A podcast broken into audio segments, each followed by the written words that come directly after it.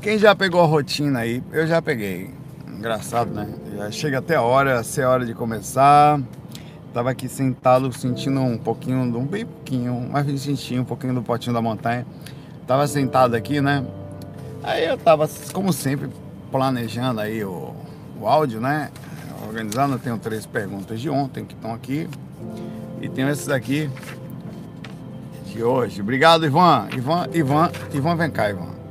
Vem cá, Ivan. Ivan, Ivan tá sendo promovido a moderador. Esse cara tá todo dia aí, rapaz. Que cara retado. Tá, o cara que tá todo dia que nem os mentores.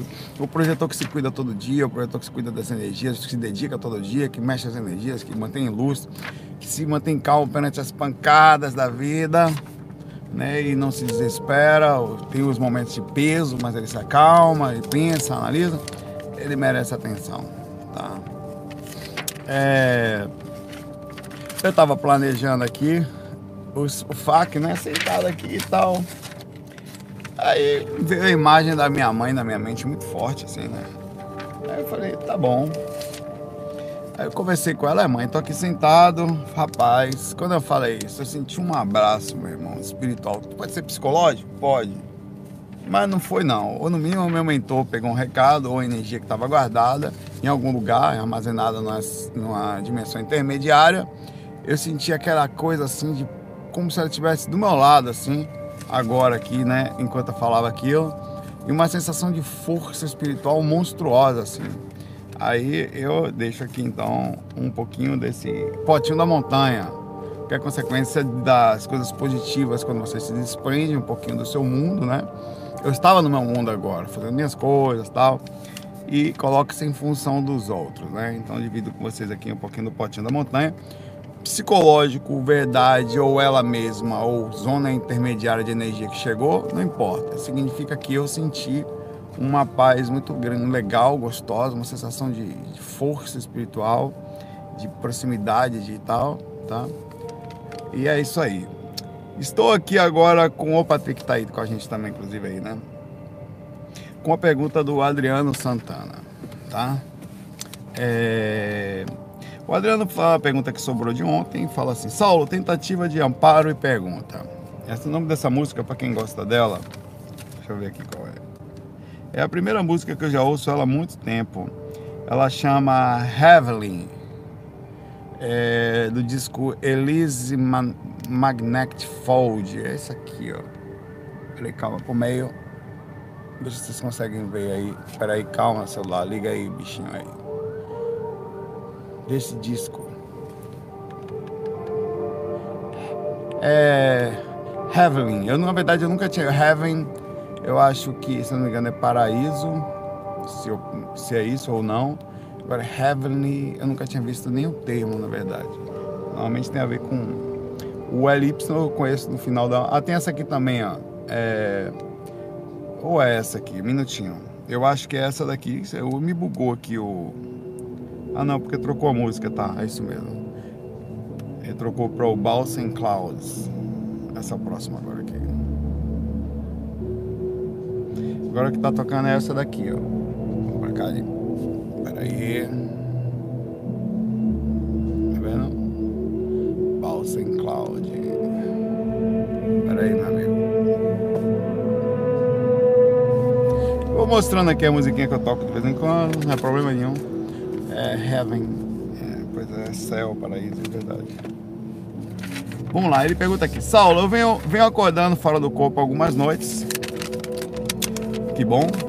Toda vez que eu percebo que estou. Eu já li essa pergunta ontem, perdão. A pergunta de hoje, essa foi de ontem, é a da Gisele. Foi isso que eu tô. Tipo, tem um insight aqui, que loucura. Parece que eu tava. Parecia que eu tava ontem aqui. A Gisele, sim, foi da Gisele. Foi da Gisele, do Frog e do Raquel, me lembrei. É, a Saulito Duan gostaria de saber o seguinte: meu marido está indo trabalhar. É, quando se, de, é, se deparou com a Siri do relógio, a Siri é aquela que, que responde a comando de voz. Caso você fale, eu não vou falar aqui, senão meu celular que eu tô aqui vai bugar, vai, vai travar. Ela responde: Oi, animal. A minha responde assim: é, Ela fala com você. E ela disse que o Siri do relógio dela falou com ele, sem ele perguntou se você falar Oi Fulana, que eu não vou falar aqui, senão ela vai travar um vídeo aqui.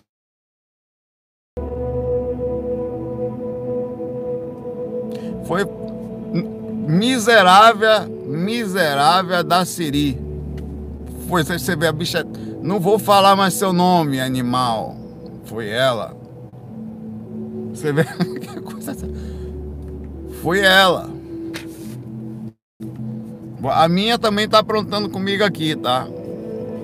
Tem que desligar ela para fazer. Ah, aí ela, ela falou assim, ela respondeu como se ele tivesse perguntado pelo nome. Desconheço o nome, nome do falecido, tá? Que foi um nome que ela desconheço o nome tal, nome da pessoa que ela respondeu. O que acontece, Saulita, é que ela falou o nome do meu sogro que faleceu há 26 anos. E não há registros nada disso no relógio como, como isso pode ter acontecido e falar do nome dele. Meu marido assustou e nem quis usar mais o relógio. A pergunta é o seguinte: aí você tem que fazer todas essas perguntas aí. É, ela captou a energia, ela considera que a Siri usou o oregão. É, é, observação, ela botou aqui: eu moro em frente ao cemitério. Beijos de Lisboa, é de Portugal. É, bom, não, fato de você morar em cemitério não quer dizer que é o Siri, não tô conectado, já que tem, eu fico lendo as lápides ali. Claro que não quer dizer que ele tá ali. Ou que veio um nome voando no cemitério, se conectou seu celular, ou um defunto tecnológico que, é espiritualmente conectado. Não, eu acho que é possível que alguma coisa tenha acontecido. É, eu tenho na minha lista de contatos algumas coisas, né? Que pode, não sei se estando no bolso, sei lá, velho. Mas é estranho. Ou pode ter sido uma comunicação mesmo. Um cara o, o, o, pai dele deve usar a tecnologia já do lado de lá, o seu fulano aqui, que eu não sabe o nome dele, chegou ali no ouvido de Siri, Siri, fale meu nome aí pra ele, assustar ele, para dizer que eu tô aqui e tal. Né? Seria o um mínimo astralmente ele ter feito um tipo de informação lá na baixa do celular enquanto estava no bolso do seu marido, para avisar que eu tô com ele. Pode ter sido mesmo, tá? É uma, esses caras, eu vou avisar que isso, essas coisas acontecem mesmo. As pessoas começam a ter insights, como eu tive aqui agora. Eu tava do nada sentado aqui, porque eu nem. Sabe que minha mãe e tal, mas a sensação de que talvez ela esteja já chegada a um ponto de que vou acompanhar o saldo em alguns momentos. Então. Isso pode ser uma. Não sei. Eu, a primeira sensação foi eu vou ficar ligado. Agora eu não vou ficar também cabreiro. Mas eu tenho informação, tenho uma sensação, nada mais justo do que você fazer uma análise sobre o que é isso. Será que não está acompanhando como mentor? O grupo OK, mas deixa eu botar o, tá, o, o ventinho aqui, que eu me esqueci. Peraí, deixa eu... É, será que não está acompanhando como mentor? Não sei. É, é muito normal que pessoas do grupo Karma acompanhem você sim, tá? Pessoas que fazem parte do, do grupo de evolução, eles deem uma ajuda. Pode ser isso, tá? E aí foi uma forma de avisar, não sei. Aí começa a observar outros pontos, outras informações, outras que você vai sentir. Ao abrir a possibilidade, você vai sentir e vai saber se é fato ou não. Mas é bom ficar sempre questionador, mente aberta, né? De fato aconteceu uma coisa estranha. Um, um, pelo fato de, de, o pai dele ter desencarnado há 26 anos, é improvável que tenha alguma informação de telefone na agenda telefônica do celular que a Siri que se quer que a Siri sabe. Se eu falar, não vou falar o nome dessa miserável aqui. Se eu falar qual é o nome de meu irmão, ela qual é o irmão da esposa, qual, ela sabe algumas coisas, mas até aí você teria que avisar ela que sua mãe é aquela, que a irmã é aquela, que o pai é aquele. E em algum momento pode ser que isso tenha acontecido aí. Se não tem nenhuma informação, se então, né? Um abraço aí para você, Gisele, pro seu marido e pro seu sogro. Tá, aqui, tá, nos, tá com nós aqui. Ele veio, inclusive, é tão verdade que ele veio aqui no meu celular. Tô também aí. Assim ele tá aí. Abra os horizontes. Ah, o Frog Leme deixa a pergunta seguinte: Saulo, noite passada tive uma experiência com um espírito sem gênero. O que, que ele caracteriza um espírito sem gênero? Não tem sexo? Como é? Você olhou, não tinha nada, não tinha nenhuma forma, era meio lá, meio cá. Ele estava meio depressivo, é, conversamos um pouco, mas um tempo surgiu uma tempestade bem no horizonte. Uma terceira pessoa pediu para que eu e esse espírito que estava do meu lado exteriorizássemos energias em direção à tempestade para que ela não viesse para cá. Senti uma massa magnética muito forte em minhas mãos e senti uma energia forte sair. Após algum tempo, desmaiei. E acordei em frente a um espelho e nele via várias formas e pensei em acessar uma vida passada, porém o espelho começou a chuviscar igual a televisão fora do ar, então acordei no físico. Acho que pode ter sido sugado no astral, desmaiei, não entendi o significado desse espelho. Desde já não, não acho que não dá para saber, depende da sua sensação, são umas coisas muito específicas, né? Mas me parece que você, na verdade, teve alguns onirismos sobre o que estava acontecendo. É, talvez tivesse alguma comunicação interdimensional. O espelho, às vezes, ele tem um fundamento. Você olha para o espelho, ele muitas vezes é, é, usado como ponto de portal. Não dá para saber o que aconteceu com você. Me parece que é, a, a vocês exteriorizaram energia em função de alguma coisa, abriu um certo tipo de portal, que foi isso que aconteceu, que você interpretou como se fosse uma tempestade, e você despertou em frente a esse maior próprio portal, próximo disso, é, e tentou conversar com o portal. Não dá para saber, meu irmão, né? Ou tra trazer informações, né? Até, por isso que eu acho que teve um pouquinho de mistura de pensamentos seus, onirismos, de criações, tá? É, você tem que fazer análise sobre a sua experiência. Um monte de experiência louca que se eu fosse procurar alguém para perguntar, nunca ia achar. Ó, uma vez eu tava fora do corpo, eu vi um bebê pequenininho, quando eu fui falar com ele, ele rosnou, falou alto, eu chutei ele, tava de fralda tal. Como é? Quem vai me explicar uma miséria? Ninguém vai. Eu tenho que entender que na verdade era algum espírito lá do astral, e sei lá o que, que foi ali na frente.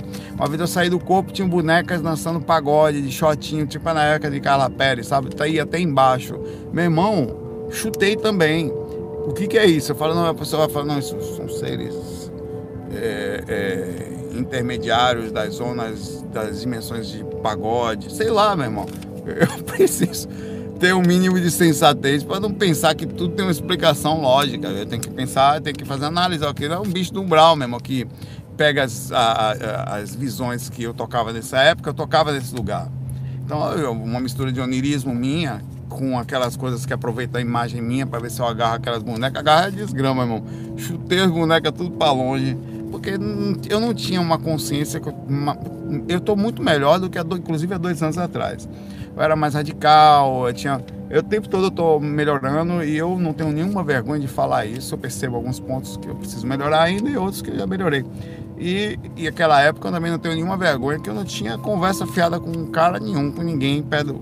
apanhava, velho. Eu me lascava muitas vezes por isso. Os caras ficavam com raiva de mim, vinham me perseguindo, mas eu saía de corpo, tinha cara ali, não tinha essa consciência, seu irmão tem sofrimento, é o seu direito, não tem esse negócio de meu direito. Seu direito é ficar lá longe de mim, meu irmão. Vai pra perto de mim, rosnar, pancada, rodava.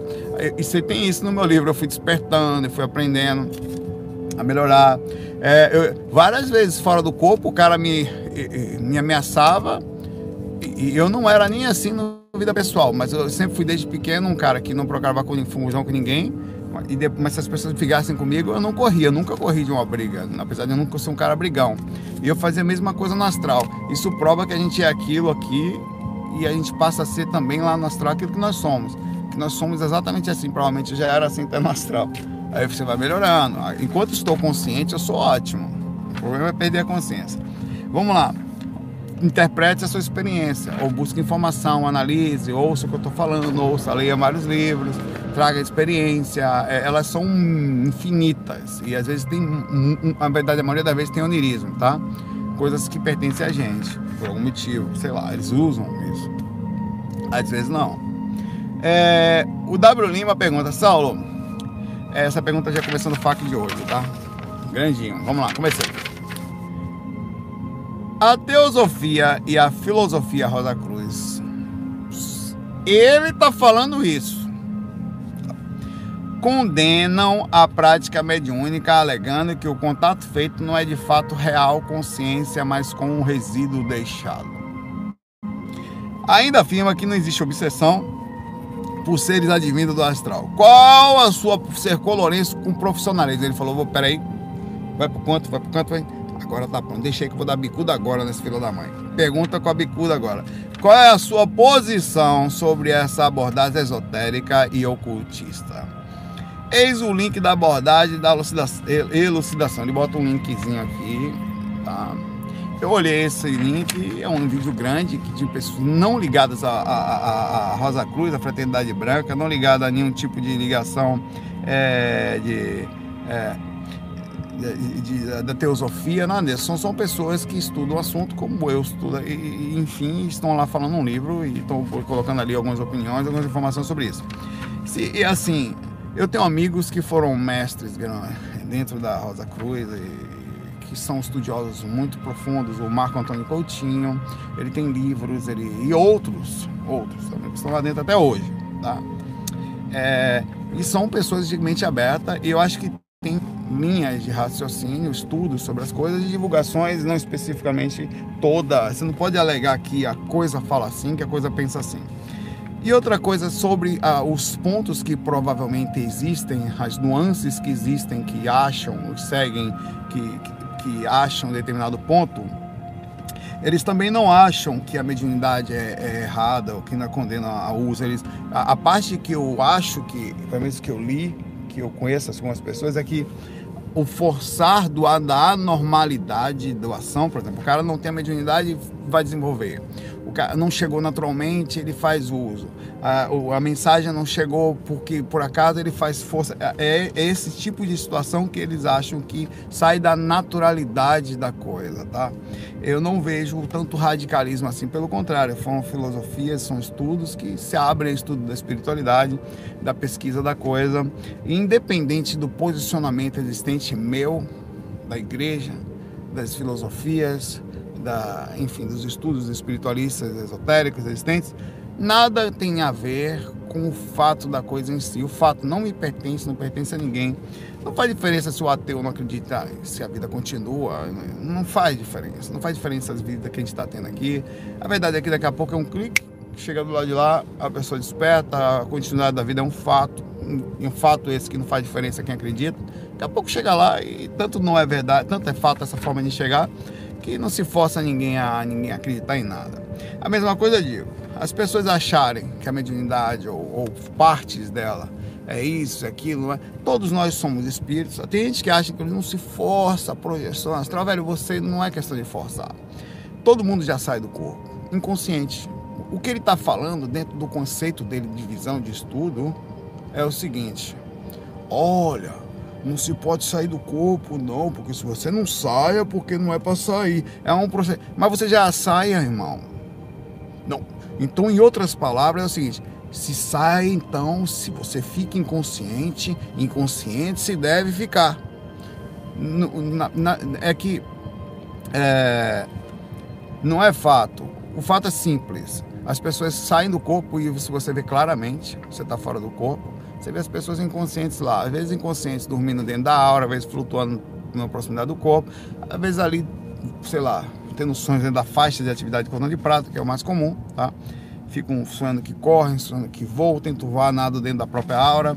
E todos aqueles sonhos oníricos acontecem enquanto você está preso dentro da aura, ou quando você se afasta mais um pouco, você continua fazendo aquelas coisas que você quer fazer, claro, sofrendo as alterações do ambiente que anda, no caso, se for umbral é, correndo dali, correndo a colar, em zonas sexuais, fazendo aquilo que quer fazer, ou um espírito se aproveitando da imagem de uma coisa que você gosta para virando aquela pessoa que você gosta para poder usar a sua energia. Isso está acontecendo o tempo inteiro. Não faz a menor diferença você dizer que não pode, a mediunidade não pode. Pode e tem sido tanto usada quanto desenvolvida a todo momento, a todo lugar. Em cada pontinho do planeta, alguns pontos mais, como o Brasil, que é um lugar para isso, e outros menos. E a mesma coisa digo, as pessoas têm direito a achar o que ela quer e ao mesmo tempo não faz a menor diferença para a espiritualidade. A espiritualidade continua ajudando a todos instintivamente, de forma proporcional ao que dá. Vai na igreja, eles acham que é demônio, não tem problema, vamos lá, ajudamos aqui e tal, se adapta, é o jeitinho dele. Daqui a pouco aquela pessoa vai ter uma mudança de clique, que é desencarnar, mudou tal é um surto temporário, uma utilização de tabela para entender determinada coisa. Quanto menos você vira, melhor. Quanto menos você se acha o mais certo, também melhor. Significa que vai estar mais certo daquele que, que, se acha, que não se acha o único certo, ou vai estar mais próximo, em tese, de uma visão mais limpa da coisa.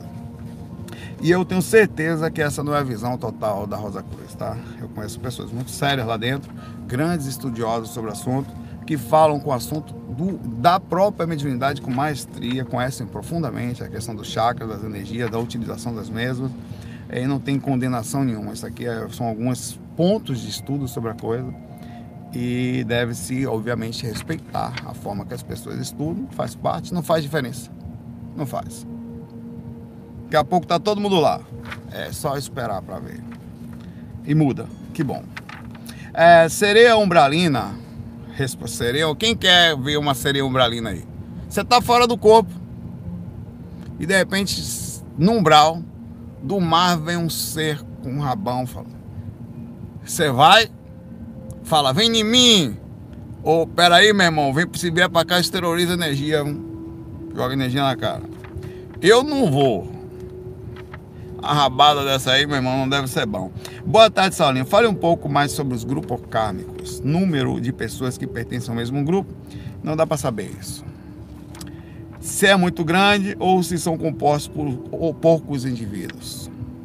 Que se revezam hora como pai, hora como filho, que determina você pertencer. O que, perdão, o que determina você pertencer a um determinado grupo ou em dado momento isso muda? São muitas perguntas. É, ela diz: nessa encarnação eu nasci aqui no Brasil, numa outra nasceremos todos no mesmo grupo do país. É muito complexo isso, é muito subjetivo, muito difícil processar como é o negócio. Ela fala: é muito orégano na minha cabeça. É, também, né? Até seu nome é um nome que, por definição, é o nome da montanha. Estou viajando, na verdade, não, é o um, um, nome das profundezas do mar, né? Estou viajando a ser, ser cheiradora de, de, de algas nas possibilidades, gostaria de saber sua visão mais profunda sobre esse tema. E desde já agradeço a medida da minha capacidade, irei direcionar energias positivas para você e para a sua família. Obrigado pelo carinho, pelo cuidado e tal. E vamos lá, minha amiga do mar. Olha, o Grupo Karma é um grupo de espíritos, difícil de dizer quantos. Normalmente são mais de 100, mas que se encontram e às vezes não porque muitos desses, às vezes, enquanto tá aqui outro encarnou, aí, cadê fulano? Pô, tem três vidas já que eu venho, fulano tá sempre, a gente sempre desencontra, né? Quando eu chego ele sai, a gente se encontra só por pouco tempo, daqui a pouco tô voltando, ou o cara vai para algum lugar fazer alguma incursão em algum outro determinado ambiente. Por exemplo, eu estava agora com minha mãe, estive com ela, mãe é um espírito que encarnou comigo, eu fui como filho dela, né? por 40 anos, mais ou menos 42 anos, mas eu não tive muito contato pelos últimos 10 que eu estava aqui no Recife é, um exemplo de deslocamento né, do Grupo Karma. E agora ela voltou para lá e deve estar mesmo acompanhando a gente por perto de alguma forma, o que faz parte. Só que essa é uma pessoa que eu conheço do meu Grupo Karma. Uma pessoa que eu tenho um, a gente tem um contato muito forte, a gente vivemos e passamos por essa vida. Nós passamos de uma forma que legal, específica, teve alguns momentos mais tensos, como todas as vidas, e alguns momentos bem legais, como todas as encarnações. E agora ela está do lado de lá. Só que não existe só ela. E agora tem aqui, é, um, por exemplo, meu pai que foi para a Suíça, tá um pouco. Meu irmão que está outro lá. E o outro irmão que está indo para o Canadá, outro está no Canadá já, e tá aí o Patrick só aqui. Em tese, o Grupo Karma é uma coisa estranha. Nós éramos no, na entrada do Grupo Karma aqui vários. Agora, no momento, parece que vai ficar só dois. Para só meu e meu irmão Patrick próximo. É, e aí tem aqui outras pessoas que vão aderindo e criando laços ao grupo Karma. Por exemplo, nessa vida não sei, pelo menos eu sabia que não, que tinha ligação ao estar com Natália, que passei a andar com ela nessa encarnação. Estamos andando já há 12 anos juntos aqui. E queira ou não, nós criamos laços de proximidade que vão chegar ao, ao, ao e não só ela eu, eu, eu, também criei laços de proximidade com a família dela. Não chega a ser ou vai ser um processo de grupo calma, porque só são 12 anos de convívio, dentro de uma pessoas que vêm vivendo há muito tempo, mas não deixa de também começar a pertencer ou de ter algum tipo de relação profunda depois disso, tá? É, então o Grupo K é uma coisa monstruosa. Imagine só uma vida, você fez várias relações, várias ligações, pessoas que vêm para lá, pessoas que vêm para cá, pessoas que você se afasta, pessoas que você se aproxima. Tem é muito difícil dizer. Tem pessoas do Grupo Calma que são muito mais ligadas a gente, muito mais. Minha ligação com minha mãe pode não ser a ligação que eu tenho com meus mentores. Eu posso já ter encarnado muito com alguns pontos dele que se tornam mentor, porque no nível de não estando encarnado tal, tendo conhecimento sobre quem eu sou, sobre o que eu preciso, sobre o que a gente analisa, estando numa situação melhor, eles têm capacidade de me direcionar de forma ética e responsável no sentido emocional do que pode ou não pode ser feito, dos assédios que eu posso tomar das, e para poder me direcionar. Provavelmente, se eu hoje voltasse para lá e mantivesse a proporcional calma que eu tenho tentado aqui, eu ia entrar numa posição mais ou menos de equilíbrio, sem sentir a última bolacha do biscoito, por favor. É uma questão só simples de observar um ponto só, dentre vários fracos, existem pontos fortes. Eu poderia muito bem falar, o meu o, mentor que estava, um dos mentores do grupo, ou a mentora, vai encarnar. São pessoas que a gente conhece há muito tempo. Eu vou voltar, vou recobrar minhas, minhas lembranças. Quem eu sou, um pouquinho de mim mais. Quer dizer, aqui a gente está apagado nessa jornada, mas continua sendo a gente mesmo. Tá tudo comigo aqui. Mas eu não tenho uma lembrança precisa do que realmente eu sou. Quando eu voltar, eu vou lembrar mais da minha personalidade e vou passar provavelmente até a capacidade de acompanhar um desses encarnados como um tipo de mentor. Olha, calma aqui, jornada para lá, isso aí, vamos lá, cara, vou... e você conseguir não se desesperar ao ver que alguém que você ama passar pela lasca... enlascação vir para cá, sofre e manter a calma para entender que é aquilo que faz apertar. É como um pai que ama muito o filho e tem que ver ele tomar uma injeção ou passar por uma cirurgia e aguentar a pancada forte até para poder ser forte para ajudar os outros que são mais fracos da família, que não aguentam emocionalmente a pancada da vida. Então, o, a função do mentor é sempre se manter calmo, mesmo com grande amor sempre se manter lúcido, perceptivo, emocionalmente forte, para sempre transmitir para os outros ao máximo possível. Esse é, é o grupo Karma, são grupos de espíritos que uns se aproximam mais, outros menos, outros têm menos ligações, mas também são ligados, e você não sabe a profundidade aqui, se você não sabe qual é a sua ligação. Você vai dizer muito bem na sua família que você tem pessoas da sua família que você parece ter mais ligação. Elas têm alguma coisa diferente com você. Parece que tem mais sintonia. Já tem outras que você não consegue nem olhar na cara de manhã cedo, que você percebe que é proximidade de ação pela questão de erro. E as pessoas vão sendo inseridas no seu grupo OK. Minha esposa, se não foi, vai sendo. As pessoas que eu não gosto, ou que eu não me relacionei bem, que eu fui muito inimigo, ou que me fizeram muito mal, vão criar relações de proximidade por fios fortíssimos de assédio, que foram ligados, de ódio. E a gente vai ter que nascer junto e aquelas pessoas vão sendo inseridas proporcionalmente no grupo de evolução de grupo necessário. E todo outro grupo, ele passa a ajudar esses seres que estão perto. É normal. É muito complexo, é muito profundo. Sobre encarnar no Brasil, por exemplo, é... o grupo Karma parece que está se desvinculando. Tem pessoas que já estão morando, meu pai em Suíça, dois no Canadá. Então, no, próprio, no pequeno grupo que nasceu de pessoas, alguns se desvincularam. Eu estou no Recife e tal. Essas indas e vindas parecem fazer parte. Então, não dá para dizer que o Grupo Karma não pode se desvincular também no astral e encarnar numa distância maior e se dizer assim, ó, vou numa jornada lá, mas estamos juntos tal, qualquer coisa eu volto na próxima, no desencarne, a gente se vê, vamos nos vendo no, no recreio da, das projeções possíveis durante o decorrer da incursão na enlascação. Então tudo isso está acontecendo o tempo inteiro, é muito profundo, é muito bonito, é muito inteligente e é muito, muito saudade, porque o tempo todo você está distante das pessoas que você gosta, o tempo todo você dá tchau. Daqui a pouco eu dou tchau aqui e vou embora. E eu dei tchau antes de chegar aqui, para um monte que tá lá. Daqui a pouco eu volto. Aí chego lá, não, mas fulano não tá encarnado ainda, fulano tá não sei aonde, fulano tá aí, então peraí, como é que é? Me situar, me foi dois, quatro, cinco meses depois já me situei. Bom, beleza, vou lá ver onde é que fulano tá, vamos lá que eu vou dar força para ele. Você volta e no decorrer da vida a pessoa tá, de repente chega, assim como chega o assédio mais forte eventualmente, um cara com que desencarna, que tá apto, chega um amparo mais forte também. Né? É difícil dizer. O grupo Karma é uma coisa forte. É um grupo de espíritos que se amam ou que estão juntos por assédio, por amor, por karma, por tudo. E eles se ajudam o tempo inteiro. E ele vai crescendo. No fundo das contas, quando a gente vai evoluindo mais, a gente vai começando a amar todo mundo, vendo, saindo dessas panelinhas só de um amar aqui ou amar ali. Mas o grupo Karma é como se fosse uma panelinha positiva que tem a função de ajudar uns aos outros e assim vai sendo. E eles não são só fechados, né? Toda hora tá inserindo um, tá voltando o outro, mas não dá para dizer que não existem ligações mais fortes na Terra e lá. Mas normalmente, sendo bem sincero, a sua maior ligação muito dificilmente vai estar aqui. Ela vai estar lá pela questão simples, alguém tem que cuidar de você na jornada pesada. E você não vai andar sozinho aqui, sem um, alguém para lhe amparar. Então, muito provavelmente, o seu amparador de verdade, sua sintonia mais alta, a sua força energética mais intensa, não está encarnada com você. Muito difícil. No geral, casos e casos, né?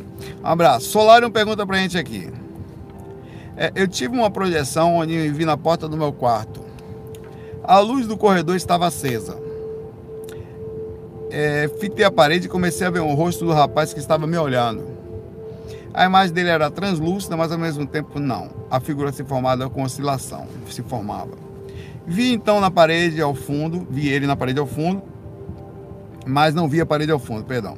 Tudo ao mesmo tempo. Acordei e ouvi uma mensagem de carinho por telepatia. Por que essa afinidade, dificuldade ao vê-lo? Você estava dentro do corpo? Como a luz poderia estar acesa se no físico estava apagada? Bom, primeira coisa, para tirar logo os negócios. Dimensão é uma coisa diferente. A luz da dimensão física pode estar acesa, se a do corpo está apagada. E vice-versa. Lá o mentor estava, você não sabe nem qual foi a dimensão que você acessou, mas estando em catalepsia, provavelmente, que foi o que você falou, você estava acessando a primeira dimensão astral que pode ter sido manipulada por esse espírito que ela estava protegendo ao máximo possível, na proporção possível, para você ter uma visão legal dele. Ele quis te dizer que estava ali, depois te passou uma visão telepática dizendo que ele realmente estava ali. O que acontece é que quando você está dentro do corpo, o corpo está aqui, tem as energias, pegando o corpo, você no astral está dentro dele, travado aqui dentro do corpo, tá? Você de dentro do corpo, um corpo com variação de consciência, no caso nas ondas teta, né, as ondas cerebrais, significa dizer que você está ainda interiorizada, está dentro do corpo, sofrendo os impactos por estar dentro do corpo, os impactos energéticos de estar mais entre lá e aqui, pode estar com uma pequena semi-coincidência, o que é normal, onde a para-cabeça está um pouco solta. Na hora que você olha de dentro do corpo físico, atuando ainda dentro dele, é como se tivesse uma dimensão física englobando um pouco do seu corpo astral. Então você começa a ver os dois lugares ao mesmo tempo. É tão fato isso que se tivesse uma pessoa no físico, você estava vendo ela, porque estava no físico, e se tivesse um espírito lá dela, você estava vendo aquele espírito de uma forma bem translúcida, proporcional ao quanto o corpo pode. Podia nem estar tá vendo o espírito. Se puxar demais, mais próximo das ondas, as ondas estiverem mais próximas de um despertar, ou as energias mais densas, você olha, não vê nada.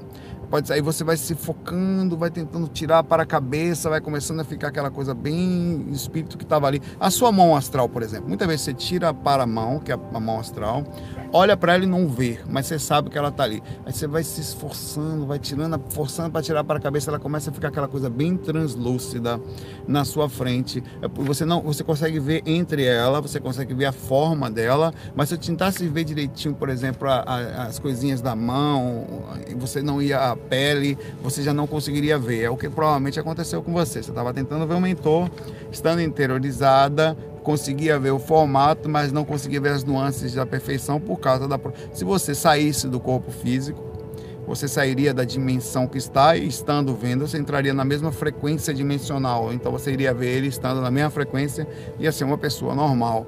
Por isso que os mentores ficam invisíveis para a gente, porque eles estão em outra frequência, em dimensões diferentes. E por isso você está fora do corpo, não vê, não consegue ver. E na mesma dimensão você tem frequências, tá? Ele pode estar na mesma dimensão que você e você não vê. Sumiu. Você vai ver isso em vários livros espíritas. Isso vai ver como projeto astral também, que é muito comum que um mentor, que normalmente um cara da ou equipe, é o chefe da equipe e tal, que ele se utiliza tanto que ele some para os próprios amigos. O livro Viagem Espiritual, Iniciação Viagem Astral é assim. Ele some para os próprios amigos. Os mentores deixam de vê-lo. Miramês fazia isso direto. Ele estava junto com a garela ali, do nada sumia. Cadê Miramês? Perguntava Lancelinho. Cadê ele? Estava aqui, não, ele está aqui. Só... O padre Galeno estava vendo, que era, que era um intermédio, mais ou menos, do processo. Ele é um mediano ali entre a galera e ele. E sumia para todo mundo, né? É um processo mais ou menos a mesma coisa que aconteceu com o Lancelinho, acontece com você. E você perde a sintonia dimensional ou vê aquela coisa só contornando, né? Um abraço aí, Solário. Um, o Toninho pé de tamborete, eu não sei de onde ele tirou esse nome. É um pequenininho, né? Pequenininho em alguns aspectos. Fala assim, Saulo, tenho fé que dessa vez vai. Sempre que escuto você falar que médios não se cuidam, tá? Que seria esse não se cuidar? Pergunto isso pois nessa vida atual conheci a espiritualidade recentemente. Você percebe que Toninho Pé de Tamborete é um cara humilde nessa vida atual, quer dizer, ele conhece as outras. Cara retado. É, mas nessa aqui eu só conheci a espiritualidade por agora. Nas outras, já não sei. E, e ao centro espírita me foi falado que tem a mediunidade aberta. Difícil, eu estou em pé de tamborete, é ter alguém com alguma coisa aberta perto de você. Mas você tá Comecei aos estudos mediúnicos, mas após começar a passar por esses estudos, estou começando a sentir durante meu dia a dia sensações ruins. Ou não sei se são minhas, mas me incomodo bastante no trabalho. Trabalho no Open opa aí. Open Off, começou. Mas com bastante gente. Então eu não queria saber o que é se cuidar. No centro me falaram para quando eu sentisse eu fechar minha mediunidade e falaram para que essas consciências só poderiam auxiliá-las no centro, que ali não seria o local ideal. Então vamos lá. É, a, quando eu falo cuidar da mediunidade, é uma vez você sabendo se você é médium, e parece que você estão lhe falando aos poucos sobre isso, né? Que você provavelmente falou para eles que sentem muitas energias. Isso não quer dizer que você já, já pergunta, você já está. Ele já está aqui, tô em pé de banquinho, está aqui com nós. Um pouquinho para lá, irmão. Fica muito perto, não, por favor pelo menos dois metros. Você fala fora do corpo também, tá? Normal. Vem não. É, você tem mediunidade, já, já, já em tese, em outras palavras, não é incorporar, mas é a palavra mais utilizada, né? Já incorporou a pergunta que eu faço para você, de verdade. Porque você pode estar tá tendo sensibilidade energética, não fiz que eu estou perguntando isso, tá? E não necessariamente ser é médium. Eu tenho uma sensibilidade energética forte no, na questão motora. Né? O espírito me enche o saco, velho. Sinto energia, sinto o pé forte, as angústias, os pesos. Das, eu chego perto das pessoas, eu sinto na hora, tá? Fala aí, Duda. Rapaz, mas rapaz, Duda não tem vergonha. O Duda era só Duda. Du, o que já é estranho. Mas tudo bem, o nome dele é Eduardo. Duda. Agora é Duda com H, não dá, eu vou começar meu nome, agora vai ser Saulo com H também. Mudar. Saulo. Mas tome vergonha na cara, rapaz, Duda. Quando não, porque eu fui na numeróloga, falou que se botasse o H ia ser melhor para eu. tá certo. Aí tá explicado, tá tudo certo. É, aí a pergunta que eu faço para você é a seguinte: você, você, você já, já incorporou mesmo. Se não, você está tendo a sensibilidade alterada, você está aumentando a sua sensibilidade, está reclamando disso. Ah, eu falei disso nesse último FAQ. Oh, nesse último áudio 13 de Conhecendo as Energias, eu falei disso. Sobre as pessoas. Ah, ai, que peso. Ai, meu Deus, que energia pesada. É assim que é mesmo, mesmo. Você está sentindo os bastidores. E é, ah, é ruim eu não quero mais não. Não, você vai sentir também o potinho da montanha. Para você aumentar, para você conseguir sentir o sutil, você tem que sentir o denso. E falando isso para você, não é o grosso. Não é uma coisa muito também, né, difícil de entender. Eu consegui entender, né?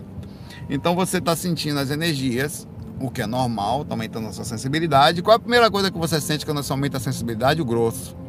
Duda tá ligado, Duda com H se aproxima muito forte de Toinho pé de banquinho, de tamborete com a expodável, né? Que é uma coisa quase que fofucha, né? E, e sim, é por isso que eu acho que o que você está tendo é a hipersensibilidade sobre a energia que você está tendo. Não tá, como é uma área nova de sensação que você está tendo, tá? Você está sentindo uma, uma com repercussão disso. Seu cérebro está entendendo, seu corpo está entendendo, tá? a sensibilidade também afeta algumas áreas e você está sofrendo por isso. Pode ser mas eu acho que isso acontece independente da mediunidade, tá? Acontece com qualquer, com qualquer pessoa. Com qualquer pessoa que começa a aumentar a sensibilidade, tá? Ah, fechar a mediunidade, na verdade, é, não, é, não, é, não é fechar. Tem, tem algumas técnicas para você diminuir um pouquinho a sensibilidade.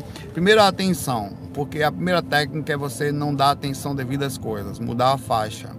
Por isso que eu ouço muito quando eu quero mudar a faixa, mudar a frequência, eu assisto Chaves, assisto, ouço Moção, ouço coisas, porque são coisas que eu me alegram, sai da. É como se. Existem frequências mentais e frequências energéticas, assim, e elas são acessíveis. Quando você está muito mal e começa, continua. O que, que baixa a sintonia? Pensamento. O que, que é baixar a sintonia? É através do pensamento você começa densificando as energias, entrando em determinada faixa, vai faixando, vai baixando.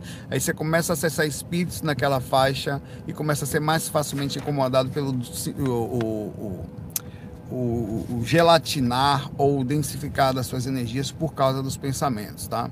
Então são várias coisas que são várias técnicas que você primeiro é a atenção. Se você tira a atenção da coisa, já diminui de forma é a maior de todas, tá? Aí nisso você tem outras tantas que é próprio a MBE, a movimentação das energias, tá?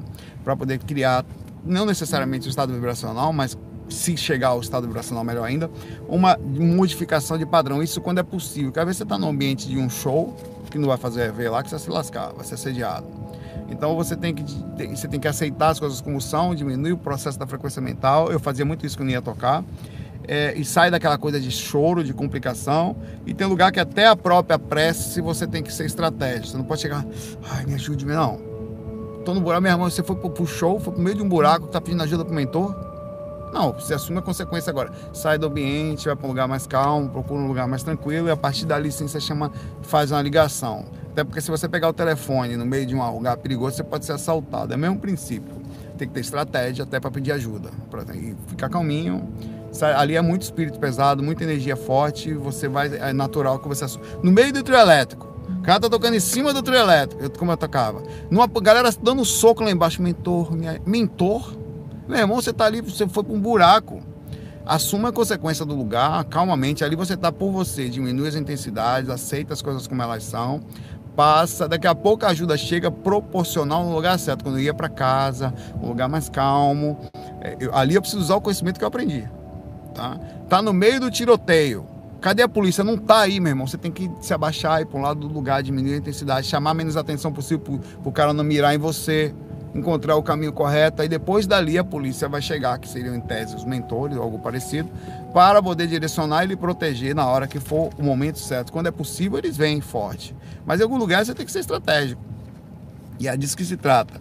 E fechar a mediunidade é diminuir a intensidade mental, diminuir a reclamação mental, tentar conversar com você, não é isso aí. O que, que você vai fazer? Naquela hora é usar o que você tem em função do que está acontecendo. O que, que eu tenho, assim, tá uma merda, tá uma briga, tá não. Agora de hora de botar em prática aquilo que eu aprendi.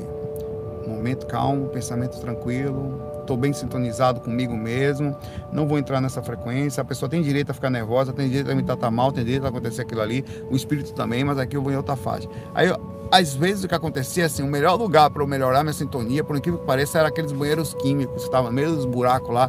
Eu saía do palco, aconteceu isso algumas vezes, eu saía do lugar assim, eu ia lá para o lugar daquele, ali eu fechava minha mente quando não tinha jeito, baixava meu processo. Aí você recebe às vezes uma ajuda específica, de espíritos específicos, e você se cuida ali. O se cuidar é ir para quando você está ali, cuidar de fazer seu trabalho energético sempre. Você é médium, então você tem uma, se for, você tem as energias mais densificadas. Se deixar densificar, você vai ser dominado. Você não vai controlar. Chega uma hora que você vai ficar incontrolável.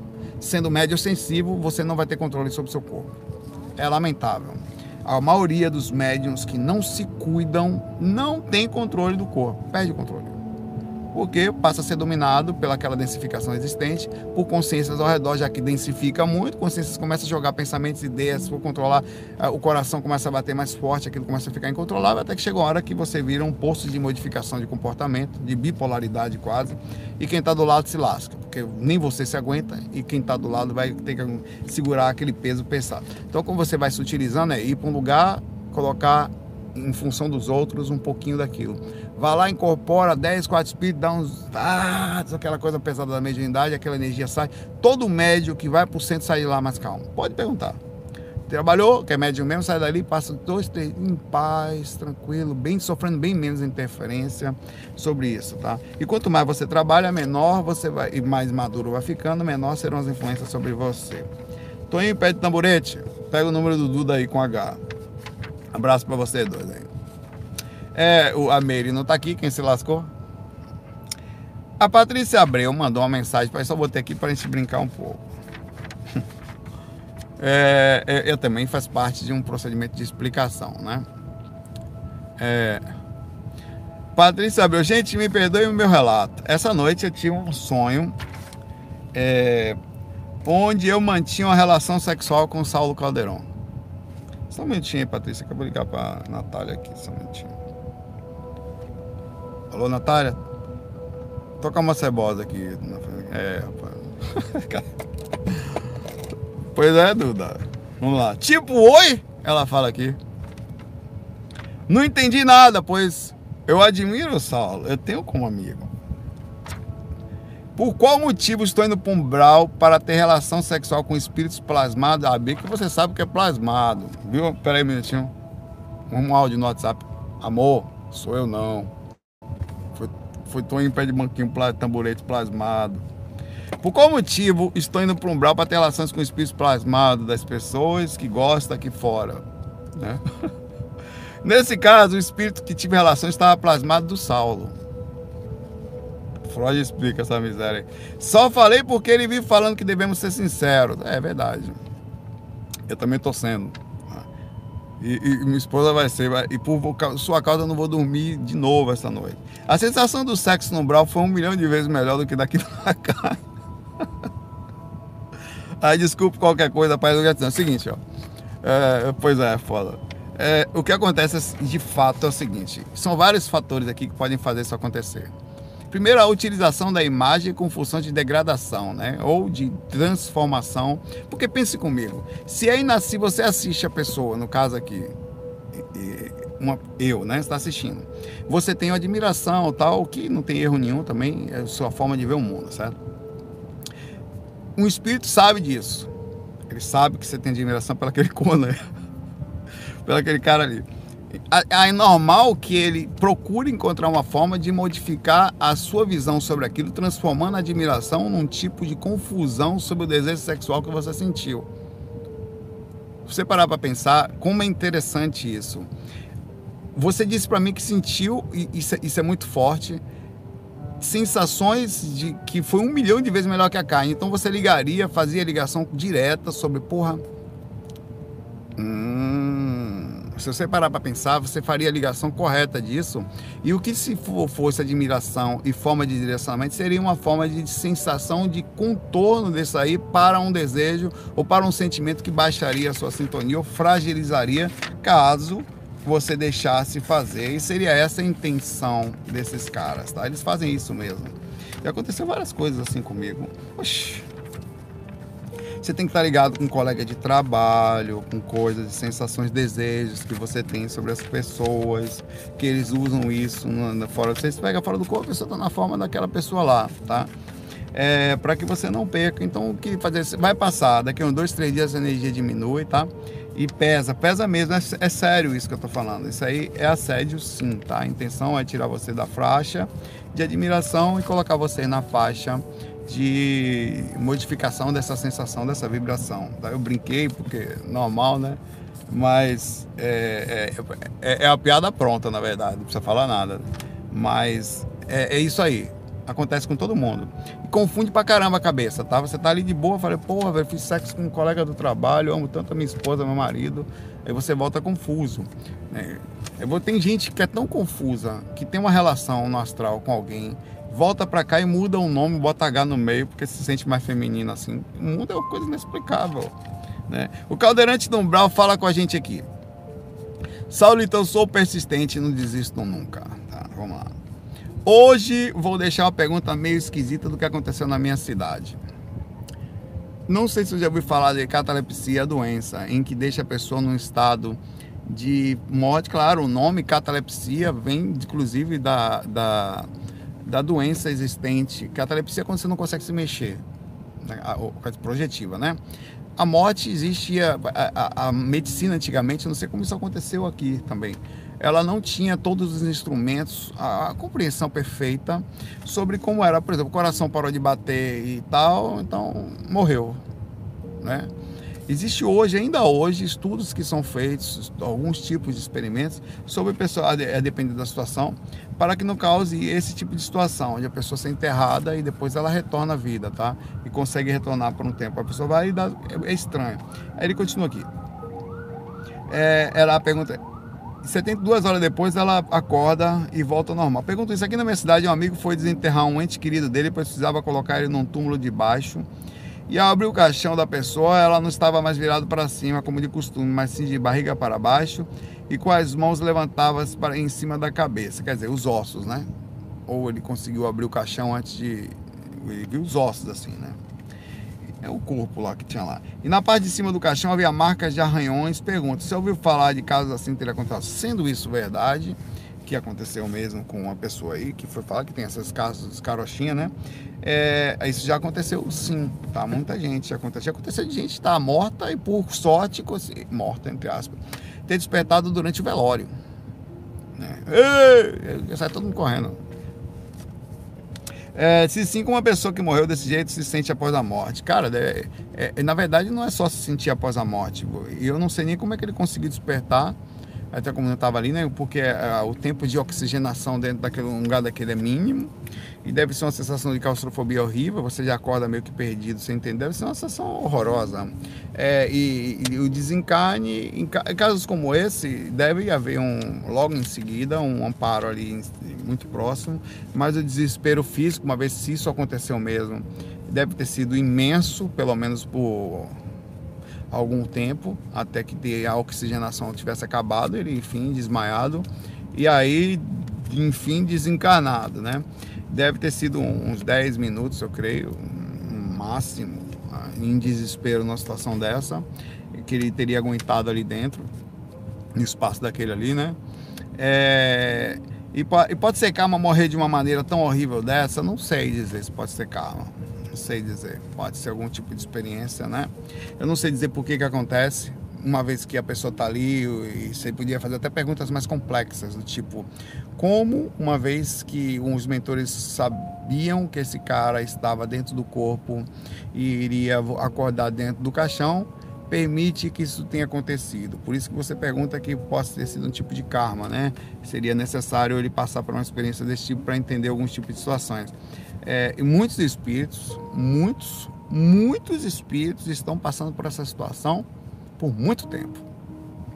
Já passei em de cemitérios onde os espíritos ficam presos dentro dos caixões por muitos meses, às vezes mais de ano, como tem relatos em livros por aí. Então a sensação de desespero não é só aquela de você acordar dentro de um caixão e tentar no corpo mas é você estar preso dentro do corpo por motivos infinitos existentes aí dentro de, desse nosso umbral, tentando vendo o próprio corpo apodrecer, como foi o caso de muitos espíritos que tiveram por aí, vivendo com aquela horda de espíritos ao redor que estão ali às vezes sabendo que você está preso e aproveitam da situação de fragilidade para xingarem se aproveitarem. Cara, você. Eu, é porque eu não gosto de falar isso aqui que baixa a sintonia. Mas é importante vocês saberem que é, os espíritos são muito ruins, velho. Ah, sabe, aqui. Aqui as pessoas já não morrem, mas quando você quer a, a uma tortura física, as torturas são aqui feitas para que a pessoa sofra, mas não morra, no caso. Alguma coisa é feita dentro desse princípio. No astral, todas as coisas que acontecem, elas não morrem. Então você imagina a não limitação das ações feitas. Os caras cortam um braço, os caras cortam cabeça, os caras furam os olhos, as coisas piores você pode imaginar. Os caras são ruins. O tempo todo é alguém dando facada no outro no astral. O cara direto no astral, o cara tá sangrando com. É, é, é um peso abissal, com a garganta cortada, com. Sabe? É um negócio. O umbral é um ambiente extremamente pesado. Nós somos ruins, nós somos ruins. E desencarnamos assim. E somos seres ruins. E, e, e é importante você saber que as visões do umbral de violência, de ataque, são monstros. São horríveis. Sabe que eles se recompõem, alguns conseguem, depois passam, alguns ficam o tempo todo se machucados, outros esquecem que estão machucados. Na hora que você está fazendo um amparo, uma das técnicas de fazer o espírito sair daquela raiva toda é o tempo inteiro lembrar dele da situação física ou psíquica, né, mental e desarmônica de forma astral, digamos assim, que ele está tendo no corpo astral, quanto ele está mal, sem respirar, espíritos que ficam, imagine, você pare um pouco sem respirar já é ruim, ficar sem respirar por um tempo grande, eles ficam. Horrível. Então está acontecendo o tempo inteiro e eu não sei por que, passa por isso, deve ter uma explicação. As coisas não acontecem por acaso, né? É, não sei, sinceramente não sei. Nos cabe aí ajudarmos uns aos outros para que essas pessoas não ficam jogadas de própria sorte aí nesse buraco que a gente está aí. Porque é assim que tá. Eu tô aqui, tem um cara deitado aqui na calçada aqui do lado. A própria sorte. Daqui a pouco eu vou para minha casa, tomar meu banho quentinho. O cara continua aí procurando alguma coisa para comer e tal. O mundo é cada um por cada um. A gente não tem nem condições de medo até, porque pegar uma pessoa dessa ou levar para casa, ou ajuda e vira as costas, porque as pessoas são tão complicadas que a gente tem, nós somos, que a gente tem medo de tudo, dar uma carona, parar e pedir, dar uma carona para alguém que precisa. A gente vive num buraco que até para ajudar a gente tem que tomar cuidado. É difícil, velho. Mas é importante que a gente vá abrindo essa horizonte para a gente viver num mundo melhor. Abraço aí para você, cadeirante. Difícil.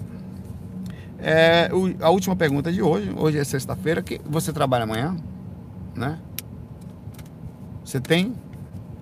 Trabalha amanhã? Vai fazer o quê? Vamos tomar uma hoje? Aonde? Nós tá eu, você, o Duda com H, Tamborete, é, o Toninho o pé de tamborete. Vamos lá, todo mundo. Toninho, você pode sentar perto dele, gente boa. Saulo, pergunta a, o Gegel. Hoje é quinta, mas amanhã é feriado no país todo, tá? Eu acho.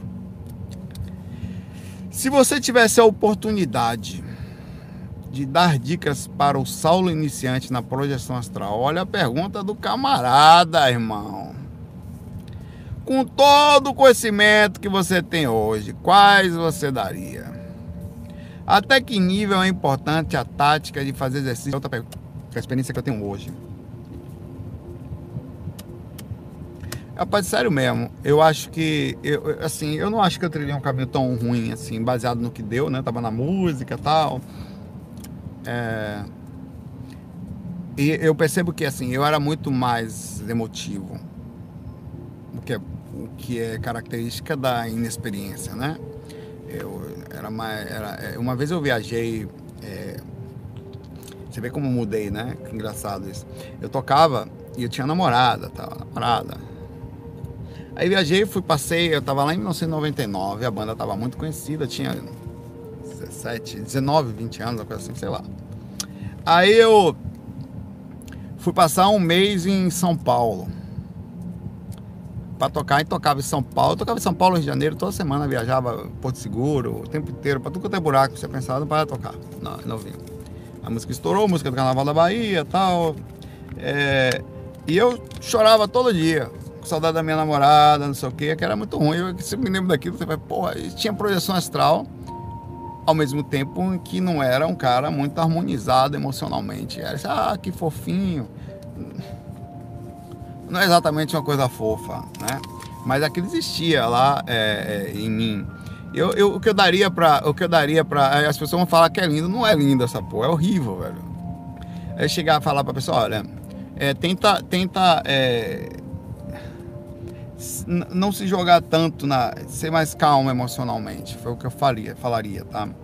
Para você chegar ao nível, tentar encontrar essa paz dentro de você. Tudo que você for fazer, fazer em paz. As pessoas acham isso bonito, isso é horrível. Tanto para quem faz como para quem recebe. Você chorar é ruim, você ver alguém chorando por você também é, né? Então não se faz isso.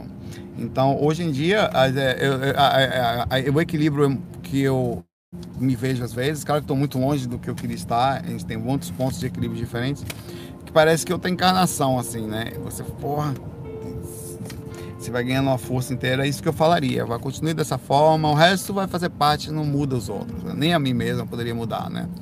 Se eu voltasse no passado, eu teria que aceitar eu como era, né? Então eu não quero me culpar pelo que eu fui. É, acho que eu passei pelo que eu precisava passar para chegar onde eu tô aqui agora, né? Se a gente não tivesse é, chorado tanto, a gente hoje não estaria onde a gente está agora, né? Então, sei, talvez por isso os mentores estejam no nível de evolução tão bom que entendem os outros, entendem, né? É, e é isso aí. É isso aí. A outra pergunta dele aqui. Até que nível é importante a tática de fazer exercício energético na madrugada? Talvez seja a mais importante tática para sair do corpo. Não só fazer a energia. A simples levantar para tomar água é o que mais dá projeção astral para qualquer um. Pergunto para você, que é estudante de projeção astral ou que chegou, por acaso você já teve alguma experiência quando você levantou para ir no banheiro e voltou para a cama? Pergunta aí, responda. Você conhece alguém que as poucas experiências que tem foram justamente quando deu uma levantada e voltou? Certo? É porque existe um, uma lógica nisso, certo? Tem gente vai dizer que a maioria é assim, a maioria é assim, tá? É, a lógica é o seguinte: você está indo num, num específico tipo de, de sono. Se você não faz, comece a fazer, porque vai acontecer. É mais fácil acontecer. Se não vai, é mais fácil. Então a probabilidade é maior aí. O, o cérebro, ele tem ciclos, e esse ciclo pode ser quebrado. E esse ciclo ele sofre alteração também proporcional ao cansaço da, da necessidade do reboot do Windows você precisa reiniciar seu computador, seu corpo às vezes. Então, o primeiro reiniciar dele é o mais importante, é quando vai liberar a memória suja que tem ali, falando em linguagem de TI. Aquela coisa que está ali vai voltar mais limpa. Então, quando você acorda essa hora, se você for dormir lá pelas 10, 9 horas, tal, por aí, já tem 4 horas de sono, 5 mais ou menos, tá? às 3 horas da manhã. Nessa hora, o seu corpo não mais está, não vai mais cair as ondas para as ondas tão fortes que faz a inconsciência ser ampla. Não vai ser mais tão difícil dormir ou quer dizer, entrar em ondas teta, porque você já está mais relaxado, já tirou aquele peso todo, já limpou muito daquelas eh, adrenalina, das hormônios que você jogou durante o dia, as energias do ambiente estão mais calmas. Então, o que, que você faz? Quando você levanta aí um pouquinho, você quebra um ciclo do, do que estava e que vai começar um outro a partir do momento que você deitar. Mas esse outro vai ser muito mais brando e controlável. Partindo do princípio que seu corpo está melhor, a energia está melhor, sua mente está mais calma, a madrugada é mais calma. Os mentores estão aqui a partir das três, três e meia da manhã fazendo limpeza e você está fazendo toda a questão de proporcional é, ligação a, a, a, cuidado energético, faixa de amparo, tudo mais. Se você deita essa levanta essa hora, só levantar essa hora e voltar para a cama já quebrou o ciclo, já é suficiente para melhorar de forma significativa suas experiências extracorpóreas. Se você levanta essa hora e volta quebrando o ciclo, fazendo técnica e conectada, aí lascou, meu irmão. É aí é que você tem que. As chances de sair do corpo sozinho de madrugada fazendo técnica aumentam sem sombra de dúvida de forma monstruosa. Monstruosa. 200, 300% mais de chance de você sair do corpo quando você levanta essa hora. Para se você tem, eu tenho 10% de sair do seu corpo. Cada vez que eu faço técnica, eu tenho 5% de sair do corpo. Pronto. Se você for lá, você vai ter mais ou menos uns 30%, uns 20% de chance. Vai aumentar, tá? Se você for, levantou essa hora, for para um relógio, deitar, e aquela hora você vai deitar, facilmente você vai. Vai depender de pessoa a pessoa, né? Mas é mais fácil. Então por isso que a técnica vai ser sempre feita para fazer de madrugada, porque vai aumentar. Tudo que você puder aumentar a não durma perto dos encostos dos, da pessoa que não durma, sai de perto da esposa, do marido, o que for, sai de perto. Vai ser bom para ele, vai ser bom para você. Se você quiser ser sério, é assim que tem que ser feito. Se você, senão você vai sempre diminuir a possibilidade, tá? Saiu dormir sozinho, garantido. Pra mim, ah, cara, se eu dormir sozinho, acordando de madrugada. Ó, terminando o faco falando o seguinte: se eu for para Gravatar, um ambiente bem calmo, distante, casa de campo, dormir sozinho, que lá eu durmo ainda com a pessoa do lado, que é a esposa, dormir sozinho. Acordar de madrugada, ter cuidando do emocional, quebrei o ciclo, fazendo técnica energética, eu digo com absoluta certeza que eu tenho 100% de chance de sair do corpo. Não tem como não sair. Não tem. Então, porque todos os indícios que a gente conhece existem ali. É um mínimo. Estou bem fisicamente, dormindo sozinho no ambiente desse calmo, cuidando das energias, acordando de madrugada. Oxi. Escapada é garantida. A, a sintonia é muito boa. A proximidade dos mentores é certa. Então é isso aí. Um abraço, curta as perguntas aí, fico por aqui hoje. Fiquem na paz de diabo vocês aí, na jornada da sua encarnação. Não sei onde você está, fazendo o quê, quem é você, não sei. Mas o mais importante é que, sendo sei lá quem for, é saber que você dá o seu melhor e você faz isso para você. E de vez em quando, do nada, você está sem esperar, chega um potinho da montanha para você, fruto de uma repercussão de ações positivas que você faz. E aí você que achava que a vida não tinha sentido, que nada valia a pena, de repente começa a entender que há uma riqueza incomensurável, que dinheiro nenhum pode pagar, mas que você consegue ganhar quando você se coloca em função de um mundo melhor. FOI. Fui.